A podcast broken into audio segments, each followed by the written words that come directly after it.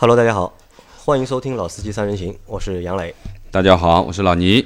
我是冰冰啊，冰冰今天又来和我们做节目啊，因为我们在昨天的啊，也不是昨天了，应该是前天吧，有个小伙伴加我，然后加了我的微信嘛，然后我们现在在节目里之前说过，就是我想希望我们第二个用户群啊，能够在年底之前加满五百个，对吧？目前是三百六十多个人吧，还差一百多个，我相信还有很多就是在听我们节目，但是没有来加群的小伙伴。对吧？你们都来吧，对吧？不要就是来加我的时候都和我说节目已经听了一年多了，但是群没加，群没加，这个对吧？你不评论也就算了，对吧？不转发也就算，但至少加个群，对吧？只要对我们节目关注或者对我们节目支持的话，就是你加群也好，就给我们节目评论也好，给我们转发也好，都是支持我们的方式。那那个小伙伴呢，还和我说，他说呢，我们就是在做那种就是车型对比的节目啊，好像还是少了点。就是可能一个月只做个一期两期，他觉得呢，可能有时候听的不太过瘾。因为就是我觉得车型对比对比的这种节目，其实我觉得还蛮还应该还蛮有意思的。可能大家在想买车的过程当中，正好是有一辆车是你想买的，那听一下我们节目里面是怎么说这辆车的，或者是怎么去做对比的，可能会多多少少对大家在购买的时候有一些就是参考的建议。对吧？那上次我们去开的是 QX 五零和 RDX，嗯，其实我们在试驾的过程当中是冰冰和我们一起去的。但我们在录那期节目的时候呢，冰冰不在。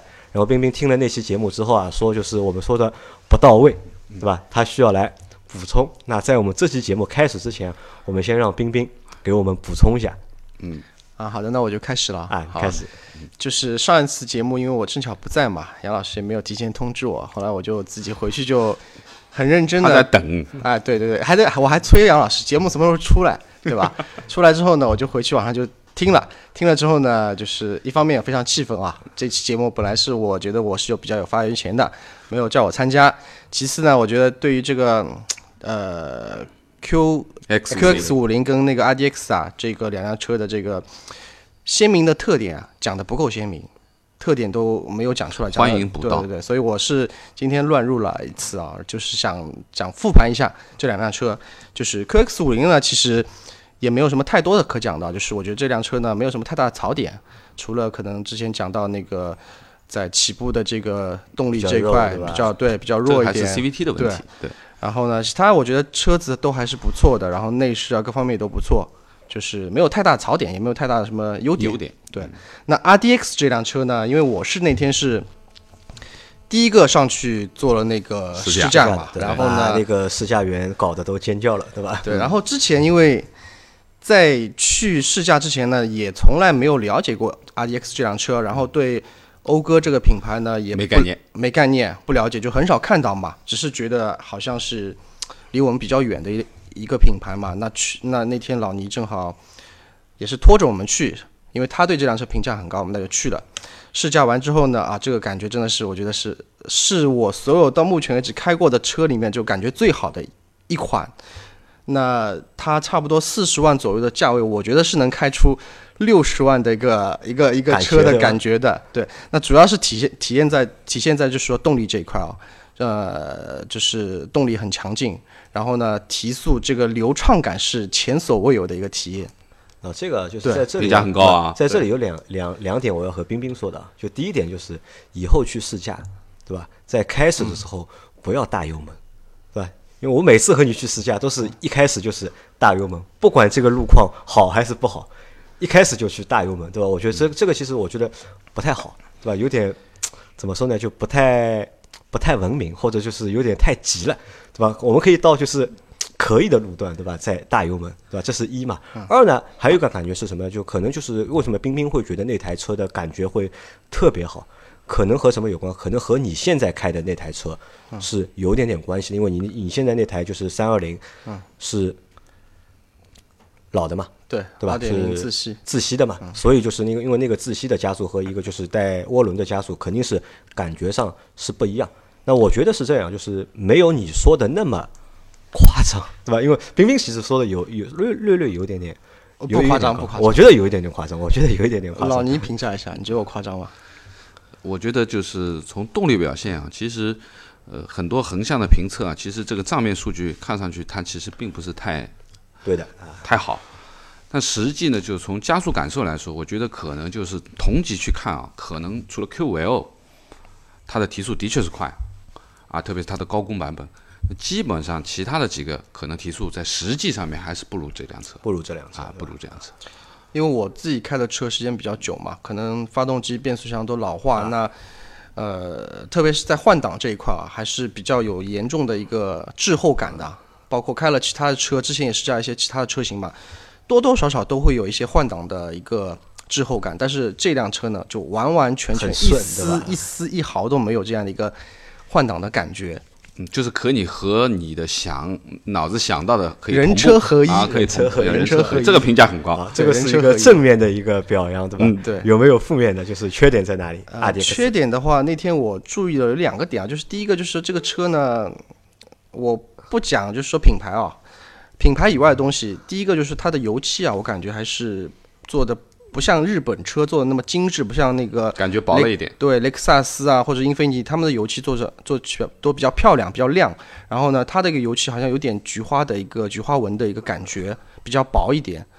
嗯然后呢，第二个就是它内饰，内饰呢感觉接受不了的吧？我其实我不太能接受，太这个未来了，太激进了了，对，太激进了，感觉进去之后，这个心脏啊有点接受不了，对，他都接受不了。啊，这个可能也是卖点吧。我觉得这个是算特点，就不能算槽点，对算一个这个车的一个和其他车不一样的一个地方嘛。对的。然后就最后对于这辆车呢，还是想，我还是想推荐一下，就是如果在这个预算里面的，然后呢，有对这个品牌也是能接受的话，我觉得这辆车是一个不错的选择。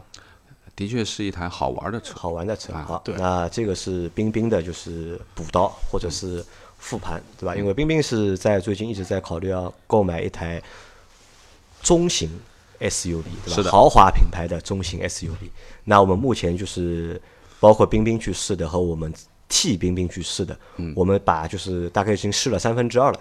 就目目前除了就是奔驰的 GLC 啊，GLC 不算，GLC 不在那个冰冰的这个就是购买范围之内啊，也算啊，其实也能算对吧算算？GLC 的 L 对吧？就是加长版本算对吧？GLC 我们没有去试，沃尔沃的 x C 六零我们去试过了过了，对对吧？然后凯迪拉克 XT5 T 五你是不感兴趣，对吧没兴？趣完全无感，对吧？剩下的就是奥迪的 Q 5 L 和和新叉三，宝马的 X3 叉三，那这两台车就是我上周和老倪我们两个人就去试了嘛，本来想叫你那天叫你的嘛，对，那你没去嘛天去我们先去试新迈了嘛，试了新迈去了就是对路虎的新迈。那这个关于新迈的事情，我们后面会单独的去做再一期这个。如果冰冰真的买了那台我们去试的新迈的话，那么会单独做一期新迈的节目。那这一期呢，我们会来聊一聊，就是上周我和老倪去试驾的 Q5L 和宝马的叉三。嗯，那其实这两个车也是我们在之前推荐给冰冰的，让冰冰也可以去做考虑嘛。因为我当时的考虑的就我们建议是两条嘛，对吧？如果你要中庸一点的话，那你可能可以考虑就是奥迪的 Q5L。那如果你要就是对操控有要求或者更个性一点的话，可以就是考虑宝马的新叉三新叉三。但冰冰可能就是有感觉吧，对这两台车。叉三宝马，其实我是没什么太大感觉，因为开了太久的宝马了，包括想换牌子了。对想换牌子，主要是对宝马的内饰啊，完全是没有一点点的感觉，没有一点好感了。哦那我要补充一下，我建议你去看一下新叉三这个也是对，这个我觉得是什么呢？是我们在这期节目后面就是我们会说到的一些东西对。那这期节目我们还会和就是上期就是呃 QX 五50五零和 RDX 那期差不多，我们会把两台车同时说，我们会一个一个关键词去说，然后做一个同就是横向的一个横向的对比吧。我那我先插一句啊，你还记得吗，杨老师？我们去年有去试过 Q 五，差点就买了啊，对吧？但是也是因为内饰的原因啊，就是那个时候老款的 Q 五内饰有点像上个时时代的但说实，话，就说实话，如果按照那个价格来看的话，我觉得就是我们去年去试的那个 Q 五还更合适一点。更我觉得可能因为性价比更高因为我们那一次去年去看那个车是多少？三32万，三十万出头，对是一30万出头个技术的一个 Plus 的一个版本，啊就配置还是一个改进蛮高的，对吧？但现在的话，就是相对来说还是贵了一点嘛。那我们先从品牌啊，就品牌上的话，其实奥迪、宝马这两个品牌算是主流豪华主流的豪华品牌，对吧？BBA 嘛，当中有一个奥迪，有一个宝马，对吧？因为老倪是奥迪的车主，冰冰是宝马的车主，反正你们都比较喜欢这两个就是豪华品牌，对吧？那是我看一下，就是奥迪的 Q5L 是应该理论上应该是在中国就是销量最高的，嗯，豪华这个就是豪华 SUV 了，对吧？这个级别的，从 Q 五对吧？之前的因为之前的 Q 五其实是算一台就是神车吧，我觉得在所有的就是豪华品牌里面，就是它它的卖的就是数量是最多的，可能也是全世界就中国也是卖的最多最多的。对，但就是宝马的叉三可能就相对来说我们会陌生一点，就没有就是像 Q 五那么熟悉，因为在这一代叉三国产之前都是之前都是进口进口叉三其实马路上的一个就是保有量还比较低，我们看到的还价格也比较高。比较少，所以对那台就是宝马的叉三其实不算太了解。那这次的宝马的新的叉三也是宝马第一台就是中型的国产的 SUV。那可能之前是没有，我们之前也一直在说，就是宝马为什么在就是销量上吃亏？吃亏吃亏在哪里呢？就是它的 SUV 的，就是国产的 SUV 的数量太少了。之前只有一台叉一，嗯，是国产的嘛，但其他的就是叉三啊、叉五啊都是进口的，所以它相对来说在销量上面它会吃亏一点。那这次就是补了就是叉三之后，那可能就是会有一些就是变化。那我们在之前我们也做过这个节目嘛，就是在 QL 和叉三之前我们做过一期这个节目，我们去预估过销量，就我们预估过那个两个车的一个销量。那现在预估下来的情况呢，和我们当时差不多，肯定是还是 QL 会卖的最好。但是宝马呢也超出了我们的一个预期，因为我们当时预估啊，宝马可能一个月卖个三四千台，但目前的数据来看，宝马一个月能卖个五六千台，那说明就是销量还是不错，大家还是比较认可的。那这个两辆车的一个产品的一个定位都是一个中型的 SUV，对，但我们说到这个中型 SUV，啊你们觉得这两个车就是尺寸上，你觉得到底算不算大？我觉得应该算标准尺寸吧。算标准尺啊，应该是四米七多的，都是属于比较标准的这个中型尺寸。因为我们在之前一直推荐冰冰买老 Q 五的时候，嗯，也是就是冰冰不愿意接受的一个原因，就是其实两个原因嘛，一个觉得内饰比较老旧，老了还有一个嘛就是尺寸还是稍微小一点点。偏小。但这一次就是 QL 换代之后当中的最大的一个特点，可能就是加长，加长轴距，对吧？然后它的尺寸也变大了。那我们看一下这两个车，其实这两台车 QL 和就是宝马的叉三，就我们说一下它有几个版本啊？QL 它一共有两个动力版本，一个是四五的，还有一个四零的四零，对吧？等于是一个低功的，一个是高功高功，一共加起来呢有六个车型。它四零的有两个车型，然后四五有四个车型。对，那宝马的叉三呢，它有三个动力版本，二五、二八和三30然后每个版本里面各有两款车型。其实它也不分，就是也不分低配高配了，它就是一个是 M 套件，类似于一个运动版，还有一个就是豪华版，那也是有六个版本。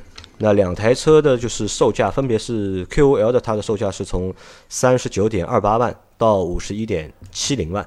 那宝马叉三呢是三十九点九八万到五十点三八万，那都是在四十万左右的一个起步价。奥迪呢稍微就是便宜一点，亲民一点，呃，亲民嘛，其实我觉得也不亲民，这个价格也是其实 偏贵的一个价格。从指导价上面，其实价格都不便宜的。我的意思就是说，可能他们就是品牌方啊，对于自己的这个品牌，在三大就是宝马、奔驰、奥迪这三大品牌里面，自己定位还是比较清楚的啊。它奥迪可能还是会比宝马、奔驰会稍微定价上面会低一点点嘛。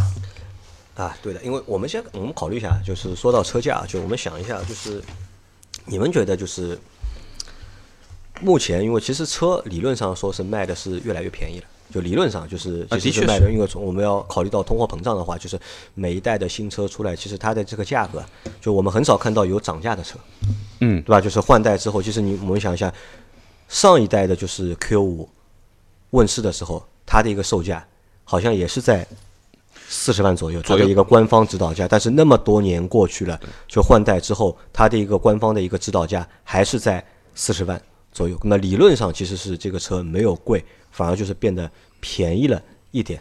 但是消费者的一个就是承受能力或者是接受能力，你们觉得是变强了呢，还是变弱了？这里我我觉得应该提到一个词啊，就是消费降级。啊，消费降级啊，大家可能对于掏自己的钱去买一些就是说消费品，或者是特别是这种大件消费品消费品来说，他们可能会考虑的越来越多。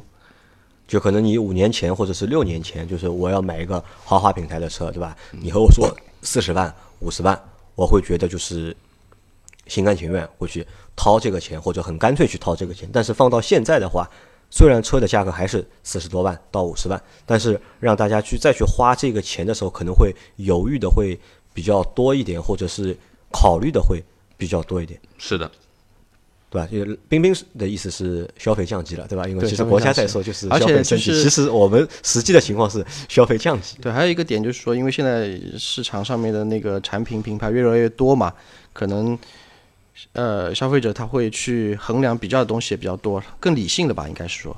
应该更理性。对啊，啊，我觉得也不是理理性是一方面，还有一个呢，就是我觉得可能目前市面上好的产品啊，也越来越多了。就是我们可以选择的，就是余地或者是范围也变得就是越来越大嘛，这是一嘛。还有一个呢，就是大家就是对品牌的认知这件事情上面变得更理性了。对吧？对就像我们节目一直想要宣传的是，我们要宣传一个就是理性的汽车消费的价值观。可能是大家时间长了之后，对车这个东西了解之后，就会对这个东西越来越理性，对吧？那我们来谈一谈，就是这两台车的一个就是特点啊，就是你们觉得就是 Q 五 L 和叉三，就两台车各有哪些特点？从你们的认知里面。我先说，啊，你先因为我那天没有去试驾嘛，所以我只能就谈啊，这个是最最直接的，对最直接的一个一个一个感受啊，就是说，呃，奥迪的话，Q 五 L 的话，还是给到我们一个比较中庸的感觉，可能更符合中国人的一个审美或者他一个消费观念的一个选择吧。那宝马的话，还是可能偏运动一点，然后呢，外形也是偏 偏偏偏稍微激进一点吧。可能对于它的受众来说，可能会相对于奥迪 Q 五来说会少一点，这是我给我的直观的感觉啊。直观的感觉。对然后呢，还讲内饰啊，内饰的话呢，宝马我觉得还是内饰不是特别好，不是那么精致，塑料件比较多。但是这一次那个奥迪的改款之后，从 A 四开始嘛，呃，包括它的排档啊，包括它的内饰啊，我觉得还是比较好看的，比以前的老款的会好看很多。那那这个我们放到后面，关于内饰我们可以讨论一下这个东西。除了这些还有吗？就是你觉得这两台车的特点其他的我没有很深入的感受。没有对吧？那老倪来，老倪谈一下。呃，对于这两台车啊，因为我们既然说做对比嘛，这就像上次我们在对比 QX 和 RDX 的区别。我上次说呢，这两台车是卖给完全的不同两种人的，因为它的就是整个的这个车的这个取向是完全不一样的。嗯、原则上讲起来，其实作为一个奥迪车主，因为是开了这么多年了，其实奥迪是一个什么样的品牌，大家其实也很清楚，它就是一个比较中庸的品牌。你跟他说谈操控嘛，他肯定不如宝马；你跟他谈舒适吧，他也比不上奔驰。奔驰他就是说，但是奥迪有它的好处，就是奥迪始终是一辆非常容易上手和好开的车。就是说，你不能找到它明显的一些缺点，但是就是说，它不去很偏门，就是说，它是属于一个比较大众的啊，而且很流畅，就是开起来非常顺畅的上手比较上手简单因为我。觉得大众的车啊，有一个特点都是上手会比较简单。比较简单，对，特别是奥迪，就是说你真的是呃，开起来很很流畅的感觉，就是没有太多的这种觉得很别扭的地方。那那么对于宝马而言呢，其实宝马原来一直在主打的内容是我们说的呃操控、运动，对不对？那么很多之前的对于宝马的印象就基本上停留在这里。那基本上说呢，这个豪华 SUV 其实包括冰冰原来在讲的这个里面的豪华程度，其实他认为是不如奥迪的原来啊，但是这次的改变，包括新叉三，那我觉得倒是对于我，对于呃宝马的内饰有一些新的感觉了，有些新的啊感觉那我觉得就是说，虽然这两辆车是卖给两种不同取向的消费者，但是不会像以前那么偏。那么明显。哎，对，就是说，可能呃，我们说的这个叉三，它也开始往豪华、往舒舒适适上面去妥协对，协。这其实也是从也不是我们从新的叉五上面就可以看到嘛，啊，从新的就是五系上面就可以看到嘛。对宝马其实现在就是也是在往就是豪华、豪华舒适上舒适上面去走了嘛，已经。对，这个是我觉得就这次给我的这两辆车的感觉呢，反而呃，可能如果论豪华感的话，这两辆车我倒觉得宝马可能要比新 Q5L 感觉豪华一点。豪华一点。好，那我来就是总结一下，就是我总结一下，就这两辆车的一个特点啊，就是第一个呢，就是新的 Q5L 较上一代，嗯车身变长，对吧？空间变大，然后这个而且就是经过实际的体验之后啊，就这个尺寸，呃，巨大，我觉得也谈不上，就是在在同级同级里面同级里面的的确是在尺寸上是绝对有优势，是特别是它的后排的空间，包括后排头部的空间，都有就是绝对的优势。这个可能是和上一代的 Q 来说比较大的一个变化，这个是一嘛。二呢是什么呢？二是就是它把之前的那个就是托森的那个就是全时四驱，嗯，换成了一个就是现在的一个电子的一个适时四驱，嗯，这也算一个就是在换代之后比较变化大的一个点。而且这个点其实说实话，就是在出来的时候啊，争议还蛮多的，的对吧？本来是一个全时的四驱，现在变成了一个适时的四驱。那宝马方啊，就奥迪方面的理由是什么呢？是首先是减重了嘛，对，一是减重，减重之后呢，能够降低一个生产的成本。如果生产成本降低之后呢，那可能就售价嗯，会，能够有空间就往下跑，对吧？二呢，他觉得就是实时的一个就是四驱的一个方式，嗯，能也能够解决大家的一个在对四驱需求上面的一个需要。就是说、呃、怎么样去理解吧？就是说，嗯、原来的这个托森的这个机械的四驱，其实大家都是对它非常有好感吧，对不对？那毕竟机械的东西相对可靠一点，电子的东西可能会有很多的问题，但是。呃，出于经济性的考虑吧，啊，出于油耗的考虑，出于整车的这个减重的这个这个考虑，其实新一代的这个四驱的系统其实的确是少了很多的东西，轻了嘛。另外一个就是油耗的贡献其实是很明显的，虽然它车身加长了，但是它的油耗贡献其实要比老的一代会更好一点。那这个也是在当初就是公布配置的时候争议蛮大的一个点，然后争议还有比较大的一个点是什么？因为之前的 Q 五是 AT 的变速箱，嗯，现在换成了就是双离合，双离合的，对吧？也是从一个就是看上去比较高级的一个变速箱换到了一个蛮有争议的一个就是变速箱上面。老的 Q5L 我曾经有一批也有也有也有但是那一批呢问题很大，后来就变变成了这种就 AT 的，对对对对对对。那其实，在这一次就是换了就是双离合之后啊，其实我倒觉得就这次换双离合可能啊就是还换对了，我觉得可能是换对了，因为我们从就是在试驾的这个过程当中啊，觉得这个车的加速啊，就是为什么比宝马的叉三开起来觉得更好一点，可能我觉得是得益于这个双离合嗯。但我不知道老倪怎么看这个，因为老倪现在看到双离合这个东西有点头大，对吧？我也不是说对于双离合头大，因为相对来说，我一直说大众的双离合还是相对比较靠谱的。那么同样的，就是说呢，对于特别是这种湿式的双离合，其实是没有太多的这方面问题。但是也不代表说双离合就是什么都行。它的这种在堵车情况，就是说什么上海、北京啊，或者说严重拥堵的城市啊，这种走走停停的状态，时间长了以后，它必然会有一些顿挫的，这是没有办法，这是它先天所决定的这些东西。这个呢，我觉得你要想买这个双离合的，那你就必须得接受它的一些无法去避免的东西，这是肯定的。那么，呃，对于就是说呢，双离合的效果啊，那自己开双离合呢，肯定换挡速度要比普通变速箱要快啊，而且呢，双离合真的是适合跑高速的。啊，就是你跑起来以后，它的换挡平顺性啊，它的这个响应程度啊，是很好的啊，很好的。那么我们其实上次在试驾的时候，其实我们走的那段路还是相对没什么车的，我们是很顺的，基本没堵车嘛。啊，来回我们这样跑了一圈，基本上是很顺畅的一个状态。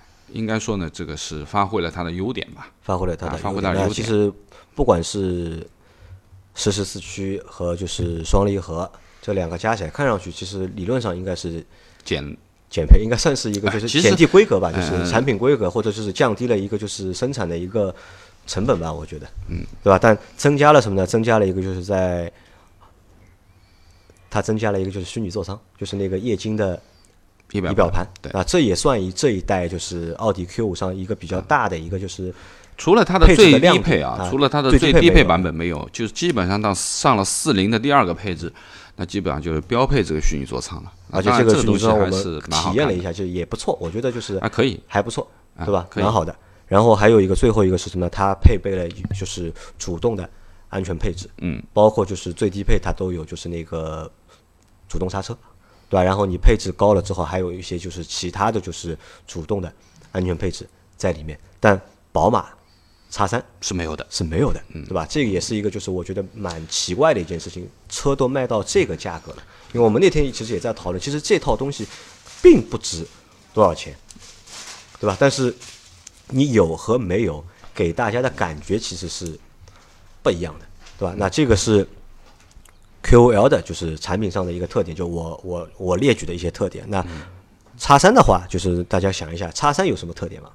你们想得到有什么特点？呃，因为之前也去看过叉三，没开啊。那么这次呢，我们去开了一下，而且呢，也和销售啊好好的聊了一下这辆车，看到了一些实际的东西。那我觉得这一代的叉三呢，其实对于相对于老款而言，改变还是蛮大的。那么第一个呢，就是尺寸上面变变大了，虽然它没有 L，但是它其实比原一代的一代叉三也要长了五十几，对不对？那么就是 Q 五比呢？和 Q 五当然还是要小一点嘛，小一点点啊。当然就是后排的空间肯定是没有办法去跟 Q 五比的，这个是呃这个是没有办法的。那么第二个呢，就是呃对于整个的这个车的感觉而言，我觉得就是说它更运动一点感觉。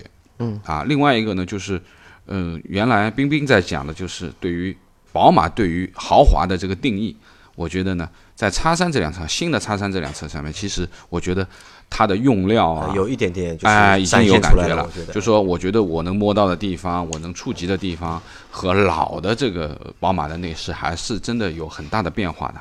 那我觉得应该说超过了我原来对于宝马这个认识。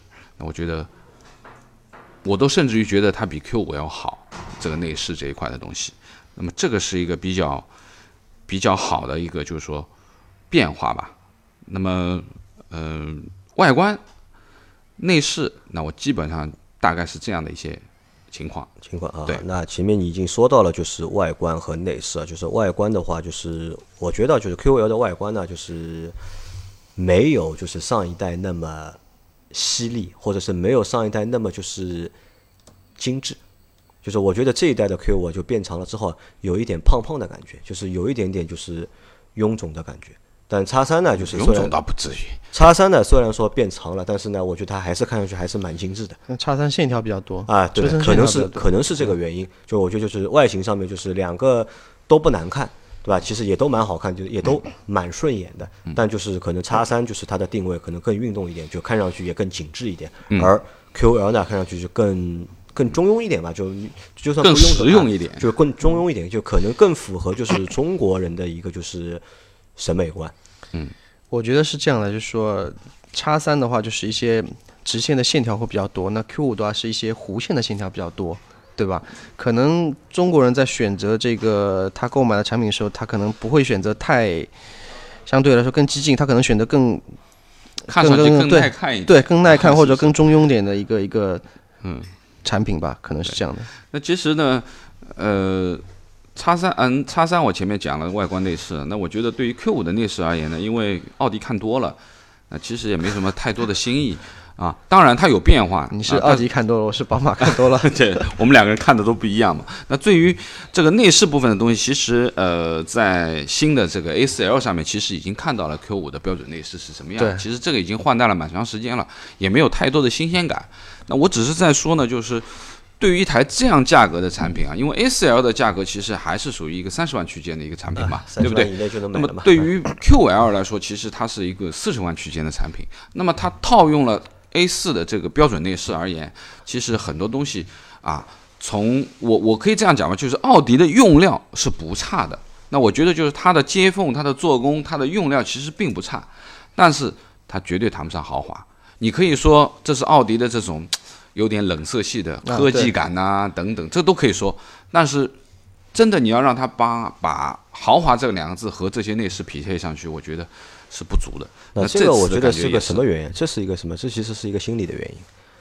就这个就不像奔驰，奔驰很聪明嘛，对吧？先 S 级改款，S 级改款之后，就是把 S 级 S 级的那套对吧？用到它下面的产品里面去。但我就我们会会觉得，哦，这个内饰看上去好高级好好。啊但是奥迪是反过来的，我们看奥迪的就是最旗舰的一款车型，奥迪 A 六。L 对吧？到现在还没有上市，对对吧？其实它是反过来，它先在就是 A 四上面最它相对来说比较低阶的一个产品上用了一套新的东西，然后再用到它高阶的产品上面，可能带给大家的一个感觉就是，哎，这个东西就不怎么高级了。你放在一个三十万的车上看着觉得还可以，但放到一个四十万车上，哎，就觉得有稍微有点点就是不高级。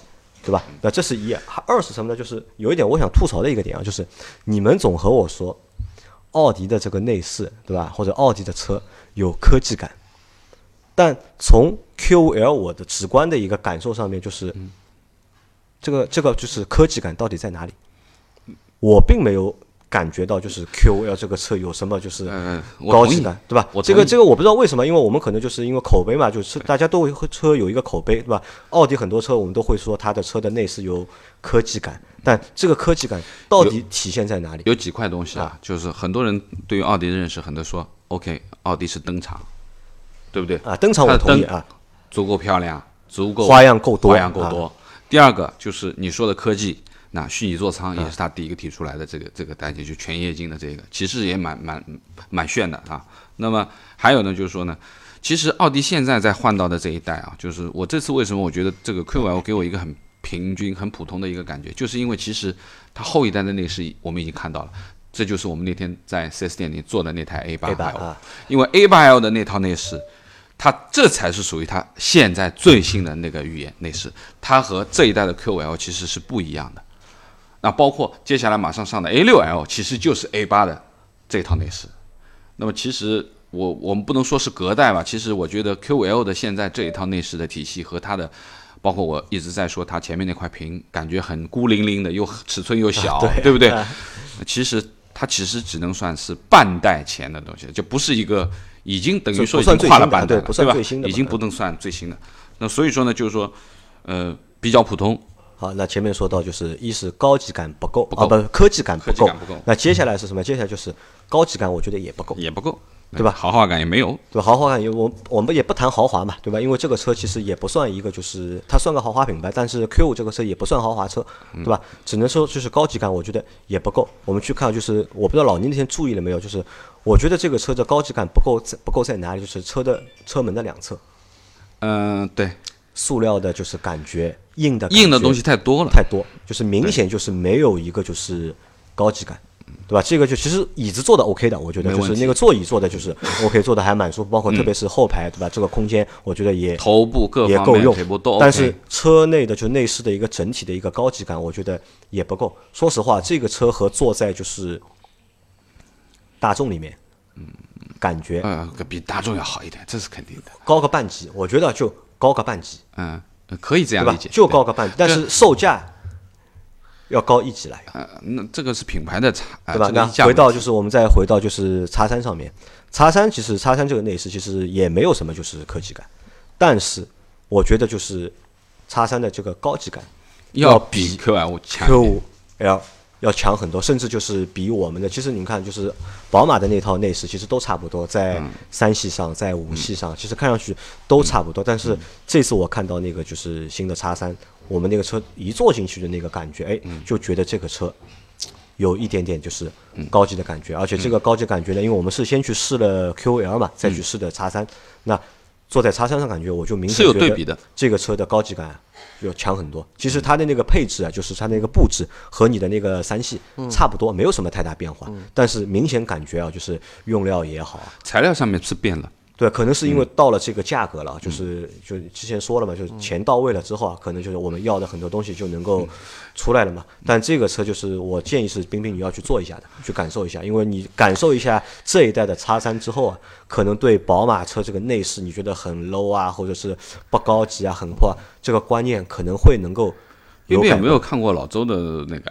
看过啊？其实老周的那个尔啊那个五系你做过做过做做过的对吧？其实蛮高级的。对啊蛮高级的。就是这个其实就是就是最新的目前的就是一个变化嘛，嗯对吧？反而就是我觉得这一次就是叉三的内饰要，我觉得要优于就是 Q 五 L 的对一个内饰，嗯，对吧？好，那这个是我们说到了就是外观内饰部分，外观和内饰，对吧？那我们来谈一下就是一个驾驶开起来的啊感受吧驾驶的感受，老倪先说吧。我先说一下，就是呃，对我们那天开的应该是奥迪开的是高功率的，版本不不不，四五四五四五四零的吧，应该是四五四五四五啊四五啊四五的。那么呃，对于奥迪 Q5L 的这个驾驶感受啊，就是说第一个就是说，很多人说方向那 OK，很标准的奥迪啊，没有太精准的指向，对不对？而且呢，路感的反馈呢也不会那么直接，它有些东西呢还是帮你过滤掉了。那么可以这么说的，我一直说呢，好开啊，方向呢没有像 A 四虚的那样这么轻，啊，就是完全无感的那种，那没有的，它肯定还是有感觉的，但是呢，肯定不能算指向精准。啊，这是肯定的。那么这是一个加速快，前面杨磊已经讲过了，啊，提速上面是没问题的，四五，它这个两百五十二的这个马力应该是没有问题的，加速，何况它是配的双离合，它的提速，呃，关面数字应该是一个六秒多的数字，啊，肯定在七秒以内了。因为我们那天后面试驾的那台叉三啊，是一个三零的版本，但我感觉就是可能就是和 Q 五还差一点，对提速还 Q 差一点五的就是四五要它的一个就是在初段的这个就是加速的这个力和那个 RDX 比呢？呃不一样，不一样啊感觉不一样，完全不啊不一样。啊。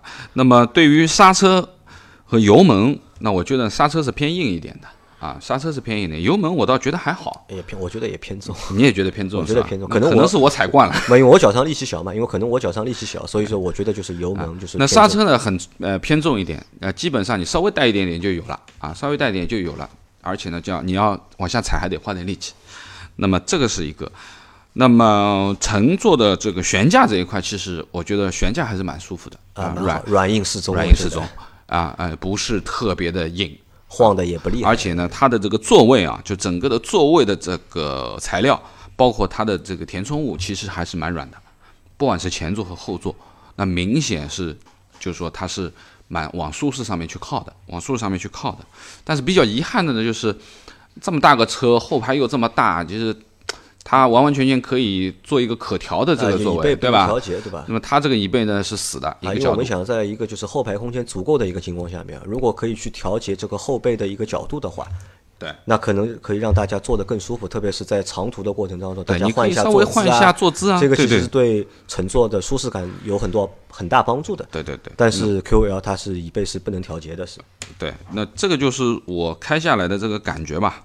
对于呃 QL 啊，可以说是我觉得什么都还可以就在在你的意料啊。没有什么特点，也绝对没有什么缺点啊。因为有缺点的地方，可能啊，比如说碰到堵车啊这种情况的，顿顿挫挫你能感觉得到，那只能算。但是我们那天很顺，没有什么堵车的情况就开。起来感觉和我们就是去去年试驾老的 Q 五感觉其实差不多，就嗯和老的 Q 五就是在开起来感觉，虽然说车变长了，但你也没有觉得就是在没有操控的过程当中觉得就是有还问题，是蛮紧的我觉得还可以，就是这个车就是还肯定要比就是 XL 那开起来完全不一样的感觉啊，要舒服啊完全不一样。对，好，那这个是 Q5L 的，对对那我们再来说一下就是宝马叉三叉三的。啊那叉三呢，就是我开的时候，因为那天两辆车其实都是我先开，对对吧？叉三就是坐上去的感觉呢，就开起来感觉啊，就是前面我们说到了，就是那个 QL 是什么，就容易上手，就奥迪的车或者大众车比较容易上手，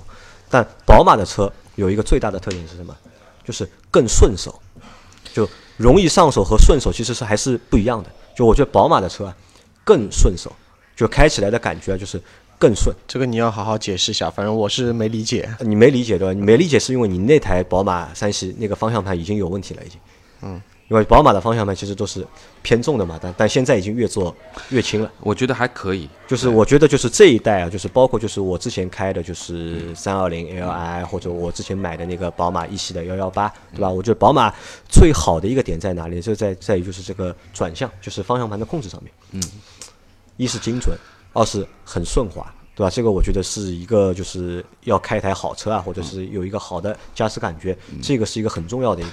我补充一下，就是对于这个方向盘啊，呃，因为宝马它有 M 套装和豪华套装嘛，这两个方向盘款式是不一样的，粗细不一样，而且你的握感也完全不一样。就是 M 的这个方向盘明显的握上去是厚实，而且呢，它里面填充物比较厚，摸上去呢是很厚的啊。那么豪华套装呢，相对就比较硬一点了。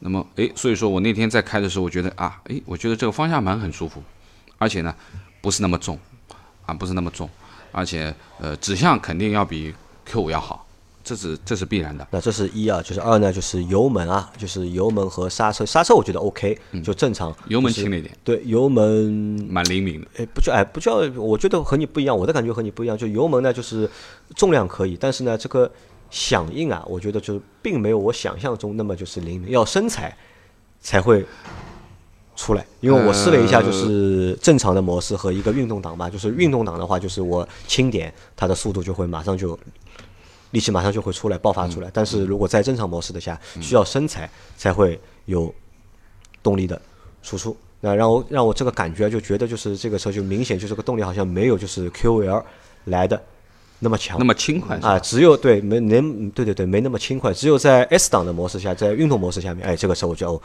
好舒服啊，好快啊。但是在正常模式下面就好像就没那个感觉。我的感觉可能是，呃呃，我觉得刹车都可以了。那我觉得油门呢，可能呃相对灵敏了一点，而且呢，这个灵敏呢，对于你的脚感不太好控制。就对于一个新上手的人来说，可能需要适应一下。就是说，你去控制油门的开度的时候，你靠脚尖，靠靠脚去踩它的时候，其实它的反应和你脑子的想象可能有点误差。像你可能觉得稍微带一点点，它就可以走了，但是诶，它可能没有太大的这个，但是稍微一带又多了，啊它可能就这样。你你有没有发觉，就是我在回来的路上这一段有堵堵停停的时候，就是起步停起步停，我们堵车大概堵了有十分钟这个样子嘛。这个时候你看我在起步的时候，你会感觉到，会冲一冲一下啊对，这个冲到底是什么原因？那我觉得得有两种可能，一种就是踩太深，就是我对油门的把控不太好，啊，第二种就是还是老毛病啊，就是 CF 的这个八 AT 的变速箱，其实它在低速的时候是有顿挫的，啊，这个是一直都有的这个这个情况啊，并不是所有的八 AT 都都好，那么这也是一个问题。那么，呃，开起来的感觉呢，我觉得可以这样讲，就是说没有就和你前面的表达是一样，就没有像 Q 五那么轻快啊，也有可能是路面的关系，也有一些区别。但是应该说呢，就是操控呢，你不用讲了，那宝马本身就好但是也不能算原来的开宝马的感觉，就是没有原来那么紧致的这种指哪打哪儿。我那这个可能是我觉得有可能是 SUV 和轿车之间的就是驾驶感觉稍微有点会啊、它呃。它和前面的之前的叉三还是有区别。我觉得它是向舒适性去妥协的，是没有像原来那么偏啊，已经开始逐步逐步往正常的方向去靠了。当然，它不会一下子靠的那么多。嗯那么这是一个。那么最主要的呢，就是悬挂这一块悬挂还是是偏硬的还是硬。啊，肯定是要比 QL 硬啊。那么另外一个呢，就是对于座椅的硬度，那明显的宝马要硬。也是硬啊，这个因为你坐过 QL 的后排，你再去坐宝马后排，我我上去的啊时候先坐的后排嘛，我们还本来以为就是 M 套件可能座椅硬一点，豪华套件可能豪华版可能会软一点。两台我们都去试了一下，对其实座椅的硬度是一样的。对，那么说明呢，就是它根子里面还是希望运动，它的座我椅我觉得可能也不是说根子里面希望运动吧，它可能一下才改不过来吧。改不过来，对，那座椅是偏硬的。那么好处是什么呢？就是说，虽然它的腿部空间不如 QL，因为它没有加长啊，但是也足够用了啊，你不要要求太高了。那么最主要的一点呢，就是说，嗯、它的后排是调节的，可以。那这一点要比 Q 五做得好，就是它是有应该是有三档可以调节椅背的角度的。那你就说你在虽然它比较硬啊，就做的太硬了，哎所以加个调节。给你一个可以换 姿势的让你可能缓解一下，对啊，吧？让你可以换一个姿势的可能。那我觉得这就是可以说开下来和坐下来的感觉吧。那么对于叉三是这样子，好，那我们再来说一下它的一个人机交互的一个情况，就是人机交互两个车，我觉得都同样的问题，都是偏复杂，就可能就是奥迪还比宝马更复杂一点，因为奥迪的功能还多一点嘛，比宝马功能还会多一点。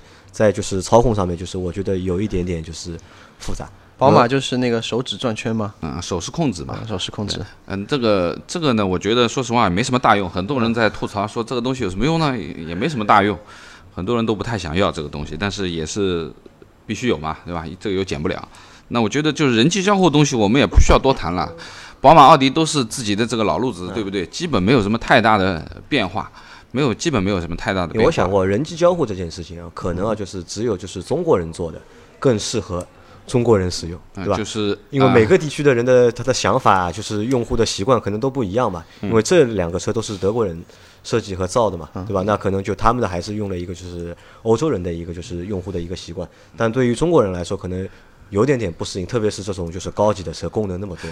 对吧？我们也之前用的比较少，可能就是上手的，就是需要有一定的时间，上手有一定的难呃，度。我觉得还是老话，就是如果冰冰同志再换一台宝马，那他上手会很容易，因为他很习惯了。那就像我如果再换一台 QL 的话，我也会很容易上手，因为你已经把 MMA 用的很熟练了，没什么大的问题啊，可能就多几个菜单、少几个菜单的问题。那我觉得这个呢，没什么大的可以多说。那最主要的就是说，呃，综合下来吧。啊，，综合一下这讲的就是两台车，啊综合下来。综。合下来，那么，我觉得 QL 就是，就像我们评价他的第一句话，中庸。中庸啊，啊，就是真的是中庸，就没什么大的缺点，也没什么没什么大大的优点对吧？啊很平衡，很好开各项各项指数或者表现都蛮平衡，都很平衡，对不对？而且呢，就是说呢，呃，它的提速啊、加速性也是非常的好。那么整体的底盘也是，并没有因为加长而感觉好像松散啊，它还是应该有具备了这个奥迪本身应该有的这个底盘素质。那我一直认为，就是说，为什么我当时的时候在选车的时候会去选奥迪？那我始终认为，就是奥迪在材料的使用上面，我觉得是比较大方的。就是不管在底盘的这个材料啊，它的后下下悬挂的铝合金的部件啊、用料啊各方面，其实都是蛮肯下本的。那么，相对于其他的几个品牌，特别是奔驰呢，现在这个铝改铁已经改的你看不懂了，包括 E 级啊什么下面都是铝改铁的。那么对于呃宝马而言，其实它为了坚持它的操控，它其实还是有它自己的坚持的部分。但是从材料使用，我觉得就是说，呃，我一直蛮喜欢奥迪的原因，就是因为它的综合的我们说的这个底子很好啊，这也决定了它在开起来的时候的感觉是不会，因为你材料用的好嘛，是可以表现得出来的这些东西。那我觉得是比较均衡啊，比较均衡。那么对于宝马而言的话呢，那么操控肯定要略强于 QL，对，嗯，对不对？那么喜欢稍微玩一玩啊，可能喜欢稍微去撇撇弯的，那有有啊，有这个驾驶乐趣。那么整体的质感是挺好的啊，不差。那么最主要的还是它的乘坐的舒适性啊，虽然它已经向舒适上面去妥协了一些东西了，包括悬架的调校，其实也已经偏软一点点了，但是还是呃呃没有 QL 坐的那么舒这么这么舒服啊。那么所以说呢，这个就是可能还是因为不变，呃，可以说是宝马不变的一个原则吧，就是还是喜欢宝马的人还是有一颗这样的心吧。但这两台车相比的话，我觉得就是宝马的一个质感啊，可能会比就是 QL 更更好一点。呃，我说的是内饰的质感你觉得你也是对，吧？啊就是整体的这个质感上面，因为它尺寸更小嘛，肯定会更紧凑一点，哎，点嗯精致一点，这个我觉得没关系的。啊，两台车开起来上面其实是都 OK 的了。啊，那么来我们来说一下缺点，前面是优点嘛，对吧？那缺点是什么呢？缺点的话，老倪觉得就是 QL 的缺点在哪里？缺点就是，我认为我我不会再去选它。啊你开过奥迪了，就不会再要奥呃，迪了，这个是一个方面，可能你也想换品牌审美疲劳了，对吧？第二个呢，就是说呢，我前面还说的，就是它的这套设计语言其实已经差了半代，因为最新的设计语言马上 A 六上了，你就可以看到它又是另外一个风格的东西，它肯定要比现在的 QL 看上去更漂亮，对不对？那么我觉得，呃，这是一个缺乏最新的设计语言和高级感。那么同样，呃，里面手能触及部分的东西不够豪华，啊，不是说它做工差，也不是说它材料很差，其实材料用的都蛮好的，但是这个材料就是怎么看都看上去不高级，其实是这样的一个感觉。那么另外一点呢，就是说，呃，这个其实跟车没关系，这个是跟 4S 店有关系的，就是乱七八糟杂费多。啊，就是而且就是宝马，呃，奥迪是一家，就是它会明码标价，把它的一个服务费，嗯，标在它的就是售价的下面的，就是它有一个名牌嘛，产品有个嗯。名牌，上面有一个产品的一个售价，下面有一个服务费。对吧？六千五百块好像是。嗯我也不知道他服务点什么东西哎，，他说了嘛，服务嘛就是陪你就是上牌骑车，陪你上牌，嗯对吧？就是然后给给你一个什么就是礼包，然后里面有一些就是啊汽车用家品啊，对吧？就这个东西要卖就是六6500对吧大洋我以为这个礼包里面是什么大米啊、金龙鱼 这个是我就是一直不能理解的啊，就是你为什么就是我们说，如果我们去一些高级的地方，对吧？很多就是高级的饭店啊，什么就是会有一个服务费，对吧？百分之十有个服务费。那你买车这个东西，我你为什么要再单独开一个服务费？对吧？这个是我觉得就是不太就是能够理解的一个点，而且就是它每个店都是这样，它是而且它是明码标价，是有这么一个服务费。不不，我觉得啊，就是说，你说我要收一笔钱，我要赚这个车价的百分之多少，那你明码说出来，那也是一句话。但最主要的是呢，它添加了一些看上去好像有价值的东西，但实际是无价值的。那比如说陪你上个牌啊之类的东西，那我自己去上牌所上个牌子要花多少钱呢？然后到他那里就变成三千啊，了，对不对？对算嘛，就普这个通车的话，就一般的店收一千块嘛，对吧？为什么就是我都是上牌嘛？为什么凭什么我上奥迪我要三千？3000嘛对吧？我我大众或者我桑塔纳，对别的品牌我只要一千，对吧？这个其实我觉得多多少少有点。其实这个我觉得呢，也是因为跟它的车价有关系啊。因为目前的 Q 五 L 虽然上时间也不算特别长，但半是年不到嘛，但是已经有蛮大的优惠了，十五、啊个点啊就目基本前上十五到十六，他说16我对我们去这次去四 S 店了解下来，价格是它是优惠十五个点，而且这十五个点是直接和你说的。对就我们去问的时候，他就直接说报了这个折扣了，对就是有十五个点，对对吧？那这个可能也是就像老倪说的，对吧？车价上面下来，但是在别的地方，而且他还强制装潢，啊，对吧？他除了有六千五百块钱的这个服务费之外，他还有一个一万二的，好像一万二也不一万五的一个就是装潢大礼包，对吧？强制装潢里面有什么东西呢？什么行车记录仪，对吧？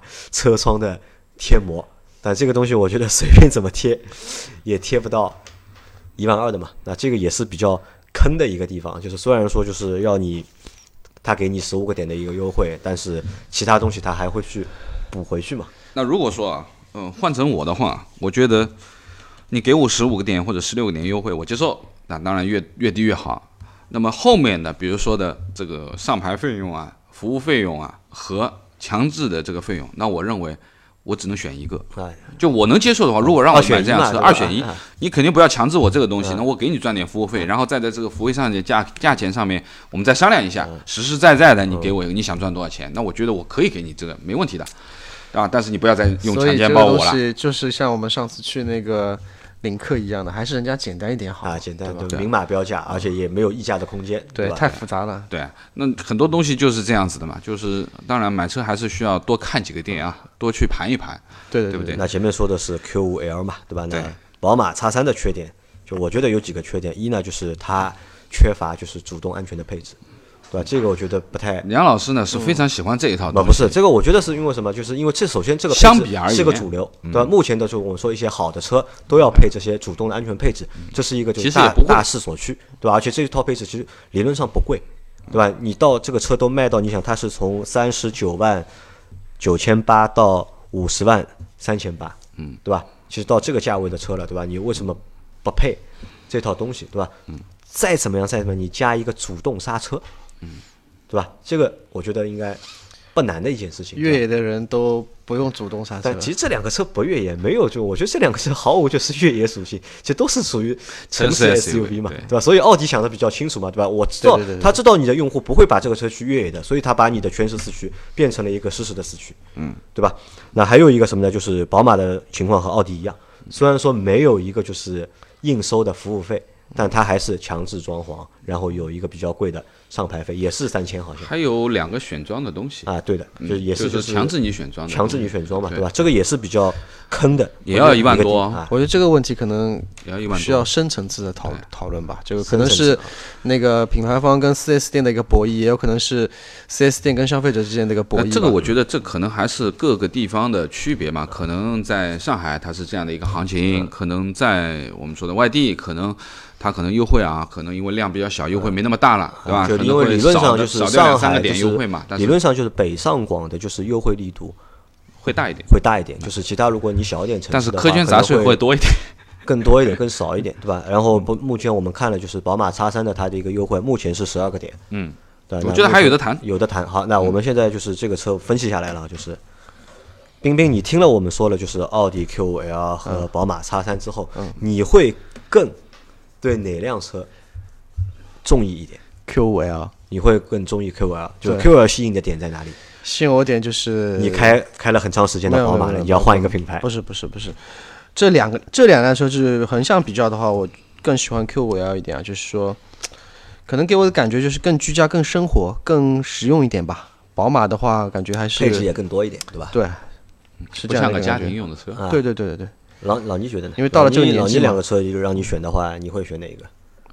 我 老倪有点纠结了。我比较纠结啊。那我说实话，就是说，呃，没开过宝马，对吧？想尝试一下，想体验一下的。但是呢，说实话呢，就是前是前面冰冰讲的，就是基于现在的这个用车的这个原则，就是我们自己正常在使用的原则，其实我可能还是会偏向于 Q5L 一点，对吧？虽然宝马足够看上去比上一代更新了很多，啊，运动性、舒适性也妥协了，但是从空间、从实用，啊，那我觉得可能还是 Q5L 会更加实在一点。啊，那可能就是这也是一个就是大众的一个就是普遍的一个选择，因为从销量上面来看的话，这个还是是奥迪有差距的 Q 2明显要比宝马会多卖的好很多很多，对吧？那我们在这里讨论讨论另外一个东西啊，就是老倪觉得就是目前这个折扣啊，就是十五个点，算一个就是值得入手的一个时机了嘛十五个点是 Q 五 L，Q 五 L 对十五个点，呃，还可以再等等我觉得还可以再等等。那我觉得要等到多少个点？二十个点，啊，我觉得打八折应该是有的。那而且呢，现在在奥迪的体系里面，其实七五折、七折都见到了啊，对不对？那我就不说什么车型了，那肯定是有啊，七五折、七折的车型。那我觉得 Q5L 呢，以现在的量，其实说实话，它和上一代 Q5 来比的话，其实还量还是差很多的。啊，差很多，嗯，对不对？那么老一代的这个 Q 五真的是神车啊！而且呢，你你发觉吗？就是 Q 五卖了很多年的时候，我们再去问的时候，基本没什么折扣的，啊因为就一直是因为当三个点、五点都有的，对吧？因为当年是没有竞争对手，在豪华品牌 SUV 里它没有竞争对手，所以它一家独大。对，那么现在的情况就就是当年的那个 GLK GLK 也是进口的，是国产的进口的。先是进口的，后面再国产。对，那我觉得就是说，以现在十五个点优惠下来，其实说实话也也不贵了，因为从入门的这个这个呃三十九万多，你打个十五个点、十六个点下去，你也就是三早早买三十早享受都不到了嘛，对吧？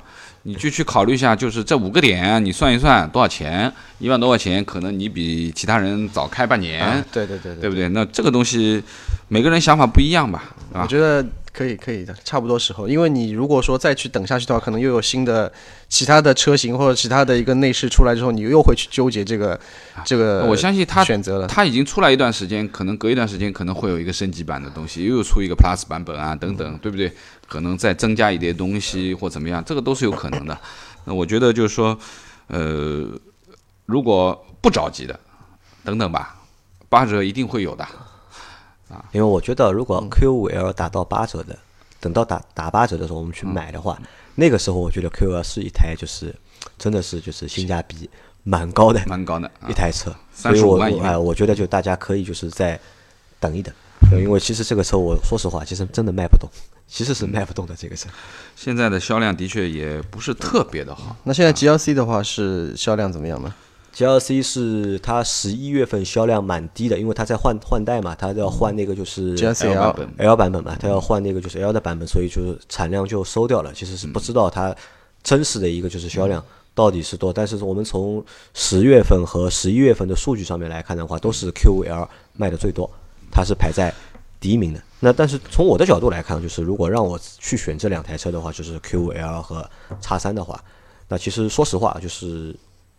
去看的时候，就是还本来是蛮中意就是叉三的，嗯，就开始是蛮中意叉三的，对吧？嗯，那实际看了之后呢，都觉得就是，但结果是两台车都看不中，就看不中当中看不中最主要的有两个原因啊，就一个原因是什么？就是售价偏高，就现在不是一个入手的时机，就是这个折扣还不够，还不够。对吧？折扣不够，对吧？这是第一个原因。第二个原因是什么呢？第二个原因就我觉得就是这两台车虽然都是一个豪华品牌的一个，就是算他们一个中级产品，主力产品对吧？中级的一个产品就是中段位的一个产品，对吧？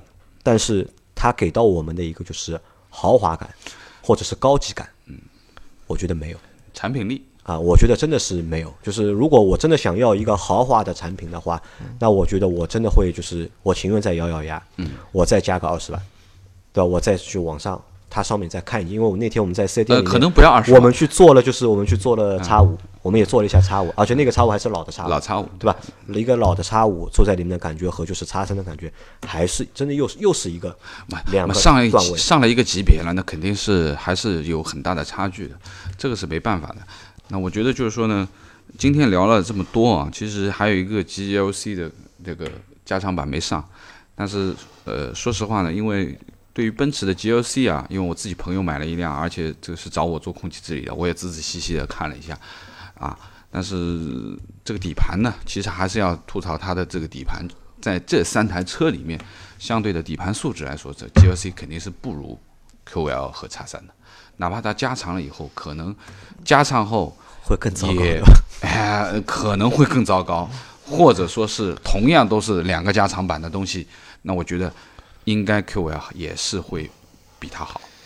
呃，跟可能奔驰跟那个宝马、奥迪又不太一样，可能奔驰卖的还是品牌力吧啊，。卖品牌对吧？卖信仰，对吧？对对对，那人家不是有一句广告语嘛？就说你这一生早晚要有拥有一辆奔驰吗？